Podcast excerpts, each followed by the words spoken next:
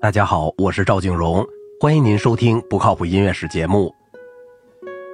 阿尔班·贝尔格是勋伯格最著名的学生，大部分采用乃师的结构方法，但是他自由地运用这些技术和方法。在他的十二音作品中，他往往选择那些允许有调性音响的和弦与和声进行的音列。此外，贝尔格还赋予这种技巧以感情的温暖，使得他比在其他十二音作曲家手里更具直接的冲击力。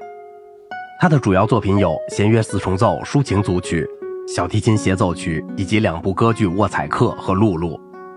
勋伯格的背部被虫子咬伤，当时他的生活比较窘迫。他的妻子在家试图用剪刀帮他取出背部的痈，结果无效，最终导致了感染。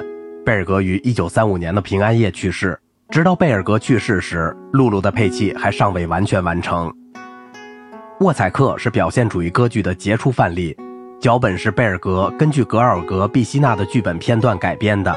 歌剧描写的士兵沃采克乃是我们穷人的一个象征，他是一个环境的无助的牺牲品，被同伴所蔑视。被情人所背叛，最后他被逼得杀人和自杀。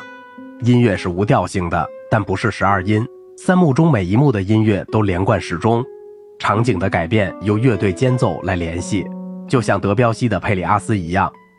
贝尔格的音乐之所以获得统一，是由于他使用了若干主导动机和与主要角色相联系的音高集合，也是由于运用了传统的闭合曲式。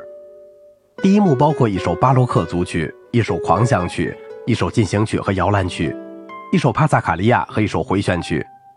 第二幕是一个五个乐章的交响曲，包括一个奏鸣曲式，一首幻想曲和赋格，一个三部性的慢乐章，一首谐谑曲和一首回旋曲。三幕包含六首所谓的创意曲，分别建立在一个主题上：一个音、一种节奏、一个和弦、一个调和一个时值上。由小酒馆的钢琴演奏的一首狂放的波尔卡舞曲。宣布了第三幕第三场的节奏主题和六个音高的集合。沃采克坐在一个小酒馆中，又唱又喝。他要求八女玛格丽特同他跳舞。他们跳舞之后，玛格丽特坐在沃采克的膝上唱歌。正在唱时，他发现他手上有血迹。他因为血迹而变得激动不安，因为在他来小酒馆之前，他谋杀了不忠实的情妇玛丽。这个集合几乎是全音阶的。反复出现，贯穿在整部歌剧中，有点像中世纪的等节奏经文歌。八个时值的集合不断的重复，有时是减值，有时是增值。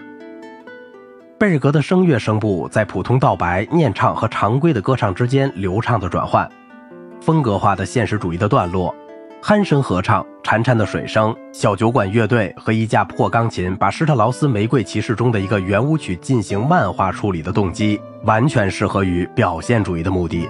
不祥的、讽刺的、象征意义的情节，被丰富的音乐创意和多变、巧妙而恰当的配器所支持。